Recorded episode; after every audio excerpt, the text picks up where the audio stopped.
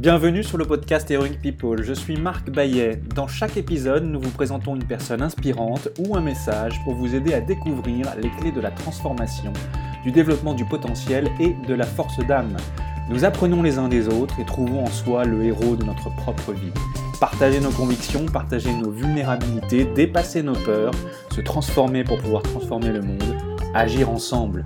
Jusqu'où peut-on aller? Merci de passer du temps avec nous aujourd'hui. À un moment ou un autre dans notre vie, nous sommes tous amenés à nous raconter à nous-mêmes le même mensonge. Je ne suis pas à la hauteur.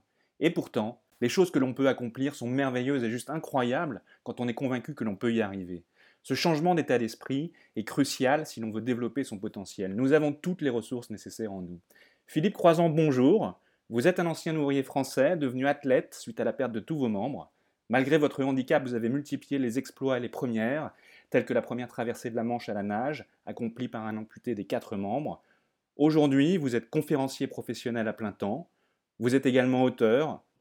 Deux de vos livres, J'ai traversé la Manche à la nage et J'ai décidé de vivre, sont en réédition au sein d'un double livre collector. Philippe, avec l'énergie, l'humour et l'autodérision qui vous caractérisent si bien, vous venez nous parler de votre parcours, de résilience, de handicap, difficultés que l'on peut avoir pour aller plus loin, de dépassement de soi, de force mentale, de motivation, mais aussi de ce qui vous anime et de ce que cela signifie pour vous qu'être le héros de sa propre vie.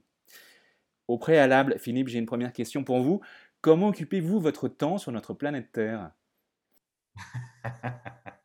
Aujourd'hui, euh, je l'occupe euh, je dirais, euh, les, journées pas assez, euh, ne font pas assez de 24 heures, puisque depuis, mon accident, je vais dire que je, je fonctionne par objectif à atteindre. Un objectif plus ou moins loin, un objectif plus ou moins dur, mais au début, c'était un objectif pour continuer à vivre. Et aujourd'hui, c'est des objectifs pour continuer à avoir du plaisir du plaisir dans cette vie qui, qui, qui, paraît être compliquée, mais euh, ça dépend dans, dans quel sens on la prend. Et donc, mes, mes journées, c'est euh, bah, préparer mes aventures. Quand il, y a des, quand il y a du repos, c'est de réunir la famille et de passer des bons moments. Plus clair de mon temps, c'est de vivre des moments de partage. Il n'y a rien de plus riche que des moments de partage. C'est tellement vrai. Je, je crois même que c'est une loi de fonctionnement du monde, le partage. Alors, nous avons tous des obstacles ou peurs à surmonter, qu'ils soient d'ordre mental, physique, émotionnel, spirituel ou encore perçu. Vous, les obstacles et leur franchissement, ça vous connaît. À l'âge de 25 ans, vous êtes touché par une ligne électrique de 20 000 volts. La première décharge provoque un arrêt cardiaque et la seconde vous ranime. Mais vous êtes amputé de vos deux jambes et de vos deux bras. Débute alors une longue période de reconstruction. Progressivement, vous vous remettez à la plongée. Et puis, en 2010, malgré ces terribles épreuves et les nouvelles limitations qui sont les vôtres, vous décidez de traverser la Manche à la nage. En 2010, vous accomplissez quatre traversées pour relier les cinq continents à la nage, et puis plus tard, vous vous lancez dans le rallye Paris-Dakar. Aujourd'hui, vous êtes conférencier à plein temps sur le thème du handicap et de vos exploits sportifs. Pas d'excuses, pas de limites, on y va. Est-ce qu'on peut dire que ça vous définit bien? Oui, oui, complètement. Et presque, ce qui me définit bien, c'est euh, la phrase de Mark Wayne. C'est-à-dire qu'ils euh, ne savaient pas que c'était impossible, alors ils l'ont fait. Et ça, j'ai découvert cette phrase bien après mes, bêtises, hein, bien après mes défis. Honnêtement, je ne savais pas que c'était impossible de traverser la Manche à la nage. Je ne connaissais pas le taux de réussite chez les valides. Depuis 1875, le taux de réussite chez les valides est de 10%. Tout ça, je ne savais pas. J'ai juste eu un rêve sur mon lit d'hôpital quand je me réveille. Je vois une jeune fille traverser la Manche à la nage, deux mois après, deux mois après le coma. Et je dis pourquoi pas moi un jour? Pourquoi moi je ne traversais pas la Manche à la nage? Et c'est resté dans ma petite tête. Et euh, dix ans plus tard, on commence les entraînements. Et 12 ans après mon accident, euh, je ne dis pas je parce que c'est un travail d'équipe, on a traversé et on a réussi ce défi complètement dingue où 99% des gens me disaient Philippe, arrête, arrête de rêver, tu vas te faire du mal pour rien. C'est pas possible, tu ne peux pas faire ça. Et pourtant, il y a 1% qui a cru, c'est mon équipe et moi, et on a montré à tous ces pessimistes que tout était jouable. Avec le travail, la volonté et euh, de l'optimisme, tout est jouable. Avant de traverser euh, la Manche à la nage, quelle était votre plus grande peur? Et maintenant que vous l'avez accompli, quelle est votre plus grande fierté? Ma, plus grande peur, c'était moi-même. Hein. Ma plus grande peur, c'était moi. Enfin, je n'avais pas d'objectif plus que ça dans, ma vie. Tu sais, on, m'a élevé comme beaucoup d'enfants, on m'a élevé dans le fais attention. Fais attention à ceci, fais attention à cela. Donc, quand on devient adulte, qu'est-ce qu'on fait? Ben, On fait attention. Mais par contre, après, on ne sait plus à quoi on fait attention. On fait attention, mais euh, ah, euh, tiens, j'ai envie d'investir. Oh là là, fais attention. Ouais, j'ai envie de faire tel métier. Oh non, mais t'es dingue, fais attention, c'est pas possible. Voilà, on m'a élevé dans le fait attention, comme beaucoup de, nos jeunes, malheureusement. Et depuis que j'ai eu mon accident, j'ai plus envie de faire attention. Donc, euh, je fais ce que je veux. Maintenant que vous l'avez accompli, cette traversée la nage, quelle est votre plus grande fierté? Ouais, c'est la, c'est la, c'est l'arrivée, hein. c'est la transformation du corps, c'est la transformation du personnage. Faut imaginer, j'ai 40 ans, je suis pas sportif, je sais pas nager et je veux réaliser les l'Everest de la natation, l'épreuve de l'âge longue distance la plus dure au monde, la traversée de la Manche. Et tout le monde retient la cerise sur le gâteau, tout le monde retient la traversée de la Manche. Mais pour moi, le plus beau, le plus magnifique, le truc dont je suis le plus fier, c'est les deux ans de travail avec l'équipe. La transformation, le doute, la douleur, le, les pleurs, les joies, euh, tout ça, euh, ça a été mélangé euh, quand, on a réussi cette aventure, quand on repart en Angleterre, je pleure, je rigole, je pleure, je rigole, je pleure, je rigole. Tous les sentiments m'attaquent, quoi, de joie et en même temps de tristesse parce que c'était fini, quoi. Donc c'est pour ça qu'après, je suis reparti dans une nouvelle aventure. Donc ma, plus grande fierté, c'est d'avoir réussi cette transformation, à la fois après mon accident, mais surtout pour réaliser cette aventure qui a changé ma vie. Ouais. Aujourd'hui, j'aime ma life, elle est chouette. Pour vous reconstruire après votre accident, vous êtes allé puiser des ressources intérieures très profondes. Qu'avez-vous trouvé en vous-même et qui vous a donné le courage et la force de faire tout cela? Qui m'a donné le courage et la force Il y a eu beaucoup, beaucoup de monde. D'abord, euh, ma famille, mes amis. Il y a eu deux personnages qui m'ont élevé dans ma vie, ma, ma grand-mère et ma mère. Ma grand-mère m'a élevé dans la rigueur, dans vas-y, fais ce que tu veux, mais sois, reste dans la rigueur. Et ma mère qui m'a élevé dans la bêtise. On va faire des bêtises, on va se déguiser, on va, on va s'amuser. Voilà. Il y a ces deux personnages-là qui m'ont construit qui m'ont construit le personnage que je suis devenu. On se fixe des objectifs, comme j'ai dit tout à l'heure, pour continuer à vivre. Et euh, les premiers objectifs, c'était de marcher pour les 50 ans de mariage de mes grands-parents, se brosser les dents tout seul, essayer de retrouver l'autonomie. Et à un moment donné, quand on est en centre de rééducation, j'ai vécu pendant deux ans, c'est de se retourner et de dire j'étais capable de me relever, j'étais capable de marcher avec des protèges, j'étais capable de me brosser les dents tout seul. Ben, c'est des victoires qu'on ne peut même pas imaginer.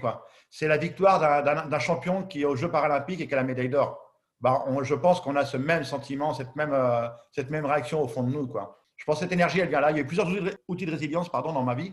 Il y a eu d'abord, je l'ai dit tout à l'heure, ma famille, mes amis. Il y a eu un outil de résilience qui est hyper important, l'humour. L'humour m'a permis de me reconstruire. D'abord, vous avez l'humour qui fait mal. Quand on est en période de difficulté, on a l'humour qui va piquer ceux qu'on aime. On va leur faire du mal exprès avec de l'humour. Parce que nous, ça nous fait du bien, même si nous, ça nous fait du mal, mais ça nous fait du bien de leur faire du mal avec de l'humour. C'est pas méchant, hein. c'est juste une question de survie. Hein. Hmm. Après, euh, il y a l'humour potache et ainsi de suite. Et ça, je l'explique dans mon dernier livre qui s'appelle Pas de bras, pas de chocolat.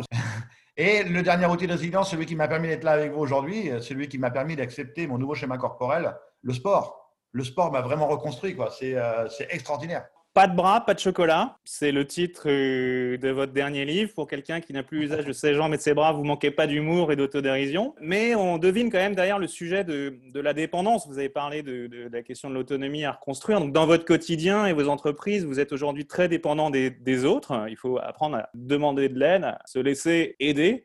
C'est un, chemin probablement d'humilité. Savoir demander, c'est euh, faut passer par une déconstruction de l'ego, c'est sûr. Il y a plusieurs sortes de dépendance. Elles peuvent, euh, physiques, mais elles peuvent être aussi euh, affectives ou autres, elles sont multiples. Elles nous obligent en fait à prendre conscience de notre force, notre spécificité, notre lumière intérieure, ce qui nous permet ensuite de la porter euh, au monde. Le fait d'accepter cette dépendance, comment ça vous a permis d'accéder à vos forces et, d'en faire quelque chose justement? Alors il y, a un problème, et, euh, tu l'as très bien dit tout à l'heure, c'est l'ego, l'ego de l'homme, l'homme dans toute sa splendeur qui ne peut pas être dans la difficulté. S'il est dans la difficulté, normalement, il doit se débrouiller tout seul, il doit s'en sortir tout seul. Et euh, quand tu as un accident comme le mien ou quand tu es en centre de rééducation, tu comprends que tu as besoin de l'autre. Et là, le jeu, J-E, n'existe plus. C'est on, avance ensemble et on réussit. Comme toutes mes aventures, sans l'équipe, j'existe pas. Donc là, à partir de ce moment-là, j'ai compris que demander un coup de main, il fallait pas le vivre comme un moment de déshonneur. Il fallait le vivre comme un moment de partage. Et à partir du moment où on fait cette bascule, même quand on a des difficultés dans l'entreprise, hein, on peut parler de l'entreprise, on peut parler d'un accident, on peut parler c'est toujours le même schéma. On a toujours peur de demander un coup de main parce qu'on a l'impression qu'on est diminué, que c'est pas bien, que c'est moche. Hmm. Alors que non, tout à l'heure je l'ai expliqué, on vit des moments de partage. Et eh ben demander un coup de main, c'est un moment de partage. Quand je suis à Paris et qu'il y a un restaurant et qu'il y a trois marches et que le menu il me plaît, que j'ai envie de manger ce qu'il y a là-dedans, je demande à trois mecs qui passent sur le trottoir, je dis excusez-moi, vous pouvez pas m'aider à soulever mon fauteuil? Ils vont soulever mon fauteuil. Moi, j'ai le smiley et les trois personnes qui m'ont aidé, en une fraction de seconde, on a monté trois marches, ça a duré allez, 20 secondes maximum. Ben, eux, quand ils repartent sur le trottoir, ils ont le smiley. Il y a eu un moment de partage, très court, mais tout le monde est heureux parce que moi, je vais bouffer mon menu et eux, ils sont heureux parce qu'ils ont aidé quelqu'un. Donc, c'est bien que c'est un moment de partage. Donc, c'est à partir du moment où j'ai compris ça, bah, j'ai osé aller vers les autres et j'ai osé demander des coups de main. Et c'est comme ça que j'ai réussi mon parcours de vie, en osant demander des coups de main. Oser demander, donc, il y a un proverbe africain qui dit Seul, on va plus vite, à plusieurs, on va plus loin. Plutôt d'accord? Bah complètement. Là, oui, oui, ça c'est la phrase absolue. Hein. Oui, oui, oui. Quelle est la plus grande leçon que votre femme vous ait enseignée? C'est une warrior. Et en, vérité, les gens, ils connaissent un personnage, mais celle qui a vraiment réalisé l'exploit aussi, c'est Susanna. Quoi. Enfin, faut imaginer, on a cinq enfants, le plus gros bébé de la famille, c'est moi, je suis le sixième quand je lance l'aventure de la Manche, on est en 2008 et les enfants sont encore petits. Il faut s'en occuper. Mais entre-temps, elle va faire des heures de ménage. Elle m'emmène à l'entraînement au lac de Saint-Cyr. Il fait 0 degré, il tombe de la neige. Je dois nager pendant 7 heures dans le lac. Elle doit me surveiller tous les jours. C'est 35 heures de natation par semaine. Il faut qu'elle soit à mes côtés. Et vu que je deviens sportif de haut niveau et surtout je suis un aidé, par amour, elle a dit oui. Et elle devient aidante au-delà de ce qu'on peut imaginer dans les dents. Et en tant que personnage aidé et en plus sportif de haut niveau, qui devient sportif de haut niveau, il se rend même plus compte de la personne d'à côté de lui. Vu qu'elle dit oui, eh ben, il veut lui en demander davantage. Je comprends pas qu'elle veut plus m'aider puisque je suis pas égocentrique, mais toujours dans mes objectifs, toujours dans mes machins, et, ça change notre parcours de vie, et je suis heureux. Et là, je me rends compte que je l'ai oublié sur le chemin, et elle était là pourtant à mes côtés. Qu'est-ce que tu dirais, Philippe, à quelqu'un qui, qui doute profondément de lui? Il s'en rend pas compte, il sabote, mais en fait, au fond de lui, il doute profondément de lui, il croit pas en lui. Euh, voilà, comment est-ce que est-ce qu'on peut dire que notre attitude affecte notre motivation ou nos découragements? Chaque humain est différent, chaque humain réagit différemment à l'adversité, chaque humain a sa propre expérience de vie, mais je dirais ose, ose. Attends pas que les gens viennent vers toi. N'attends pas, tu vas attendre longtemps. Tu vas attendre très longtemps. C'est à toi d'aller vers eux. C'est à toi de leur proposer des trucs. C'est à toi de, t'investir et de dire, voilà, j'ai un rêve, je peux y arriver. Tu sais, euh, dans, mes, rêves, dans, tout ce que je réalise, euh, il y, y a 100 personnes qui vont me dire non. Quand je vais appeler des gens, il y en a plein qui vont me dire non, mais il y en a un sur 100 qui va me dire oui. Et celui-là, à partir du moment qu'il a dit oui, il m'a accordé la confiance que j'avais besoin, et là, ça y est, c'est parti. L'aventure est lancée, mon rêve est lancé. Et après, effectivement, ça va être dur. Quand je parle d'entraînement, c'est des entraînements difficiles. J'ai eu des tendinites, j'ai eu des cassures, j'ai eu plein de machins. J'ai nagé dans des, dans eaux très très froides, j'ai dormi dans des, bains froids. Il fallait que je m'entraîne dans toutes les conditions. C'est dur, c'est violent tu es propriétaire de ta vie, attends pas. Mm. Ne, sois pas arrivé en fin de vie, tu sais, on a demandé aux personnes en fin de vie, et j'avais retranscrit cette, euh, cette, enquête qui a été menée aux États-Unis, on a demandé aux personnes en fin de vie, c'est quoi votre plus gros regret? Et à plus de 85%, les gens ont répondu, j'ai pas réalisé mon rêve. Mm. C'est violent, non? Ouais. C'est violent, c'est se retourner en fin de vie et dire, merde, si j'avais su. Ben ouais, mais c'est trop tard, mon gars. Et, très souvent, on, me pose la question, on me dit, c'est quoi votre meilleur souvenir? Et moi, ma réponse, elle est toute simple. Mon meilleur souvenir, c'est demain. J'ai encore plein de trucs à vivre, j'ai plein de conneries dans ma tête. donc, euh, donc, voilà, je dirais à la personne qui, qui, a peur, qui a peur de l'autre, ose. Ose, mon garçon. Ouais, c'est ça. Il y a un psychologue euh, américain enfin, qui enseigne dans une grande université qui est connu qui s'appelle Adam Grant. Et il dit qu'effectivement, euh, dans 70% des cas, les gens n'osent pas parce que de manière euh, consciente ou inconsciente, ils ont peur du regard des autres. Et surtout, il y, a la, il y a la fameuse phrase, quand on a une idée, on a un rêve, il y, a il, y a, cette phrase qui va tout casser, qui va tout foutre en l'air, c'est qu'est-ce que je risque? C'est fini. C'est terminé, tu t'es posé la mauvaise question. Moi, mon mode de fonctionnement aujourd'hui, c'est j'ai d'abord une idée, ensuite je prends les informations, en troisième position, j'ai peur, mais c'est trop tard. Alors que beaucoup trop de gens, la peur arrive en deuxième position parce qu'ils se posent la mauvaise question. Philippe, est-ce qu'aujourd'hui, tu dirais que tu es dans une, un rôle de transmission? Voilà, tu es conférencier à plein temps, tu partages, tu témoignes, tu transmets des messages auprès de larges audiences. C'est basé sur ton histoire, tes apprentissages, mais tu abordes les thèmes de dépassement de soi, de force mentale, de renforcement d'équipe. Les gens ont besoin. Comment est-ce qu'on se prépare pour aller dans le monde, pour trouver son rôle, pour trouver sa mission, euh, l'exercer alors là, ça a été le destin, franchement. Moi, pour moi, c'est le destin. Enfin, euh, à l'école, j'étais au fond de la classe. C'est moi qui mettais du fuel dans le, dans, poêle pour pas que le petit camarade ait froid. Donc, euh, échec scolaire toute ma vie. J'étais pas prédestiné à monter des équipes et d'aller dans des objectifs que je croyais pas réalisables, enfin que les gens ne croyaient pas réalisables. Donc, euh, je, pense que j'ai pris mon destin, j'ai pris mon destin en main, enfin du moins en bras, et, et j'avance quoi. Je j'ai pas créé de personnage. Tu vois, je, je suis Philippe. Il manque quatre trucs, mais je suis resté le même personnage. Et j'aime partager, je, pense que j'ai cette empathie, j'aime partager avec les gens, j'aime être avec les gens, j'aime, j'adore être avec eux. J'ai toujours aimé ce partage, donc c'est dans ma nature. Mes premières conférences, au début, je bégayais, je, partais dans un truc. Mes conférences, il n'y a jamais rien d'écrit. C'est-à-dire que tout sort de mon cœur et de mes tripes. Je, me, donne à 1000%. c'est des moments de partage super intenses. Et j'avance comme ça dans ma vie. Tu vois, j'ai jamais dans ma vie, j'imaginais que j'aurais écrit quatre bouquins. J'ai tourné dans des films avec, euh, par exemple, comme Franck Dubosc, ou je tourne dans la série Vestiaire sur France 2. Euh, comme je l'ai dit tout à l'heure, j'étais au, au, magazine de la santé pendant six ans dans une chronique sur le handicap positif. Jamais de ma vie, j'aurais imaginé faire tout ce que j'ai fait là. Quoi. Parce que je n'ai pas de plan de carrière. Si ça se fait, je suis heureux. Si ça ne se fait pas, je suis pas malheureux parce qu'il y aura autre chose qui va se faire. Donc, voilà, c'est comme ça que je vois la vie aujourd'hui. Les petites choses du quotidien, qu'est-ce que cela t'inspire? Quelle attention leur donner? Quelle est ta relation au moment présent?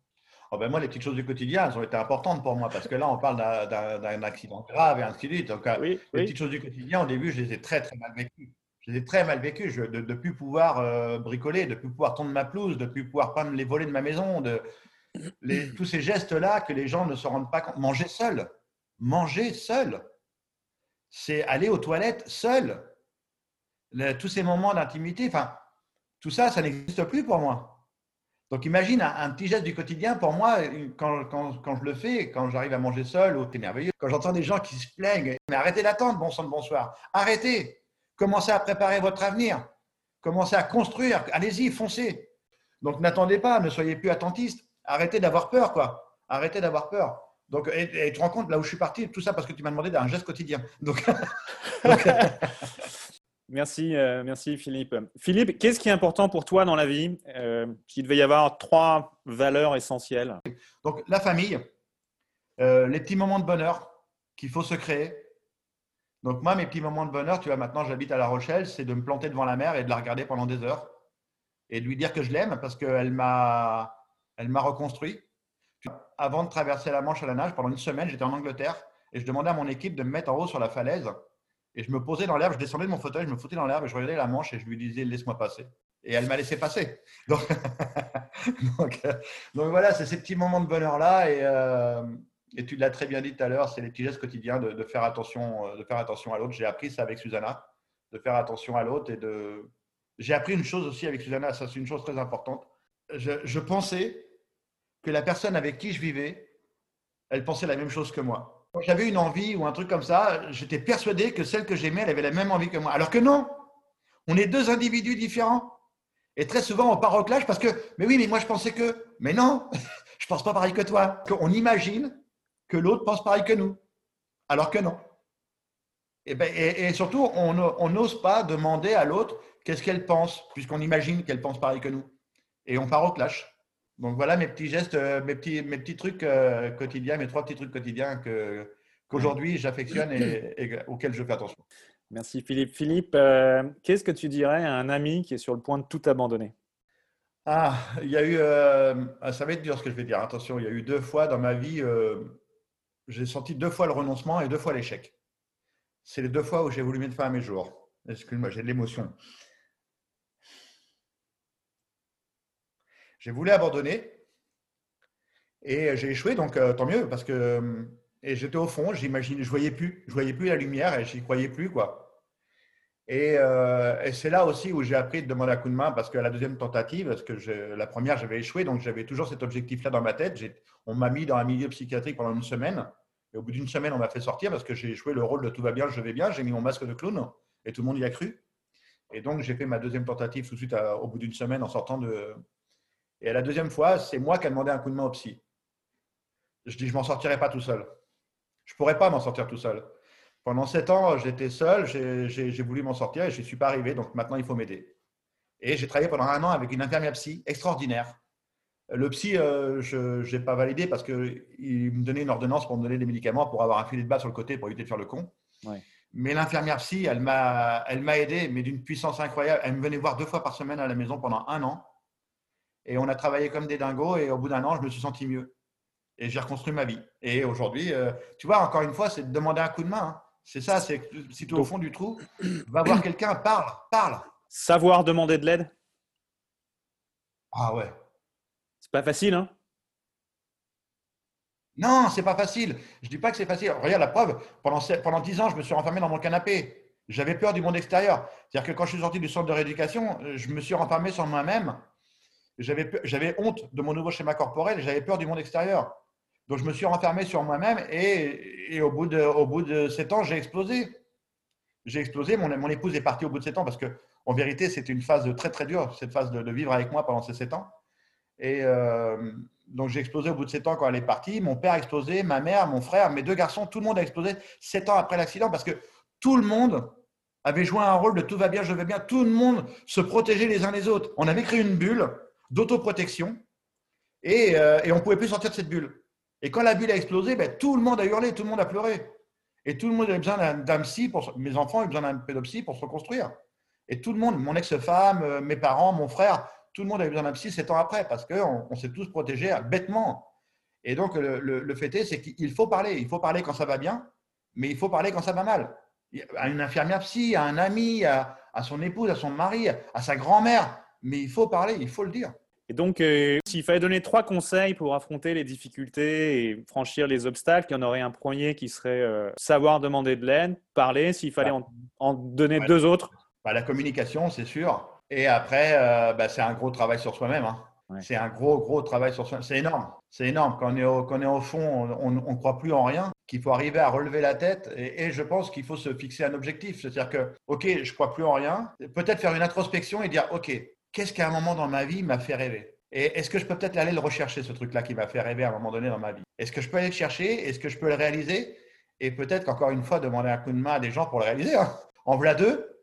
Et le troisième, c'est vas-y, hein, bouge-toi, c'est toi qui es propriétaire de ta vie. Hein. Attends pas que les gens bougent, bougent pour toi. Hein. Mm. C'est à toi de bouger. Et donc, à l'inverse, si euh, il fallait donner une recette pour réussir à abandonner, en fait, pour, pour, pour, pour tout planter, qu'est-ce qu'il faut faire? Il y a plein de choses qui sont là pour t'aider à planter. Tu as le doute, il y a la peur qui est là en permanence, qui est là, qui, te dit on va se planter, on va se planter, on va se planter. Donc le doute, effectivement, il est là. Tu peux pas, tu peux lutter contre lui, hein, mais euh, après, moi, j'ai pratiqué aussi beaucoup de sophrologie, de la cohérence cardiaque, de l'auto-hypnose.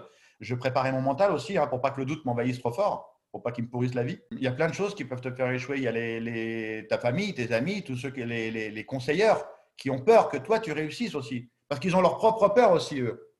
Eux, ils vont te dire non, mais fais attention, ne le fais pas. Enfin, là, tu vas dans un rêve. Quand tu vas te rendre compte que ton rêve, il t'est pas réalisable, tu vas tomber encore plus haut. Et ces gens-là, ils sont pas là pour t'entraîner vers le haut. Ils sont là et ils veulent t'entraîner vers le bas parce qu'ils ont peur que tu réussisses. ils ont leur propre peur à eux. Parce qu'on a eu toujours cette éducation de faire attention, de faire attention, ne va pas trop loin, ne t'investis pas trop loin. Qu'est-ce que tu risques? À part échouer, qu'est-ce que tu risques? Et la vie, est, il y a plein d'échecs dans la vie. Et, si on ne si on s'adapte pas au fur et à mesure, si on ne change pas au fur et à mesure de notre société, mais on est mort. Il faut évoluer en permanence. J'ai mon parcours de vie et j'évolue au fur et à mesure de mon parcours de vie. Philippe, avec qui rêves-tu de prendre un café? Avec, moi devant, avec moi devant un miroir et de dire euh, ce qu'on a fait, mon gars, c'est balèze quand même.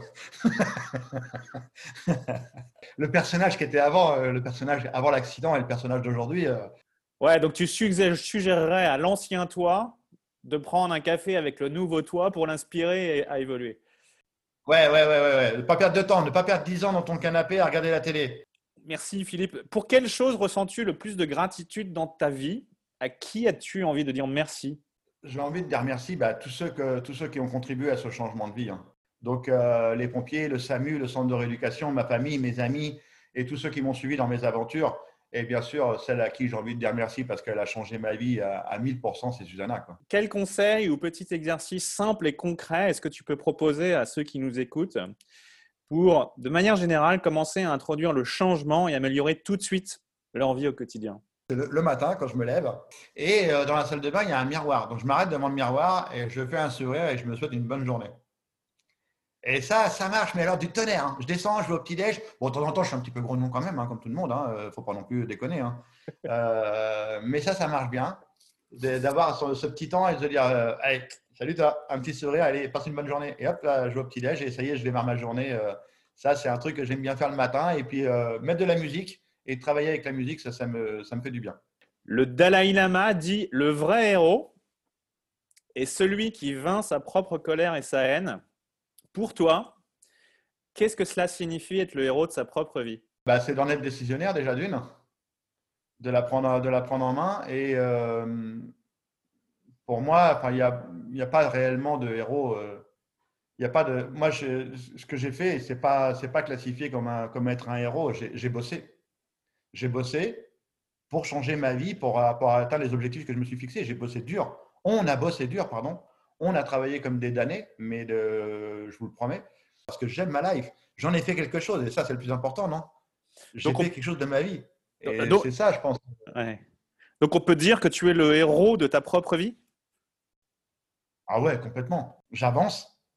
J'avance, et j'avance bien, je trouve, donc c'est cool. Philippe, pour toi, qu'est-ce que la force d'âme? Pour moi, la force d'âme, c'est de rester le personnage que l'on est, c'est-à-dire de ne pas créer de personnage. Quand on crée un personnage, euh, on va à l'échec et on va à la souffrance surtout. On, perd son âme, on perd, on perd, on perd, son, on perd le réel. Si j'ai si réussi tout ça aussi, je pense que je reste le, même. Je suis Philippe, que je rencontre le président de la République ou que je rencontre quelqu'un dans la rue, pour moi, c'est quelqu'un. C'est quelqu'un, c'est pas parce qu'il a une grandeur qu'il doit être différent de quelqu'un. Non, non. Et euh, je pense que l'âme, l'âme et la bonté d'âme, c'est de rester le personnage qu'on est. Je suis persuadé, on est avec une âme, on est, on est tel qu'on est, et on construit ce personnage-là on est avec un trait de caractère. Voilà, c'est ça que je veux dire. On est avec un trait de caractère. Et il faut vivre avec ce trait de caractère-là. On peut le, dompter, mais on est avec un trait de caractère. On trait avec son âme. Donc, euh, être soi, être vrai. Être vrai, être vrai, mais à 1000%. À 1000%. Bien sûr, ne pas blesser les gens. On peut être vrai sans blesser les gens, attention. Hein. Ça ne sert à rien de blesser les gens. C'est inutile. Donc, euh, on, peut être, on peut être vrai sans blesser les gens, bien sûr. Philippe, merci beaucoup. C'est la fin de votre épisode du podcast Heroic People. Merci, merci de nous avoir écoutés. J'espère que cet épisode vous a inspiré et vous a été utile. Si c'est le cas, partagez-le à un ou deux amis par SMS ou sur vos réseaux sociaux. Vous avez le pouvoir de changer la vie de quelqu'un et c'est maintenant. Vous pouvez retrouver cet épisode et son résumé écrit, mais aussi tous les autres épisodes sur le site du podcast heroicpeople.fr. Pour nous contacter, nous faire des suggestions, proposer des invités, c'est toujours sur le site du podcast que ça se passe, heroicpeople.fr, ou encore les réseaux sociaux LinkedIn, Facebook ou Medium. Enfin, sans vous, nous ne sommes rien, avec vous, nous sommes tout. Si vous avez été inspiré par cet épisode, alors laissez-nous un commentaire et quelques étoiles sur Apple Podcasts ou votre plateforme d'écoute préférée. Dites-nous comment le podcast vous a inspiré et contribue à améliorer votre vie. C'est grâce à cela que nous pouvons faire connaître le podcast Heroic People. Merci d'avoir écouté. Il est temps maintenant d'agir et de révéler sa grandeur et sa force d'âme. À bientôt sur le podcast Heroic People.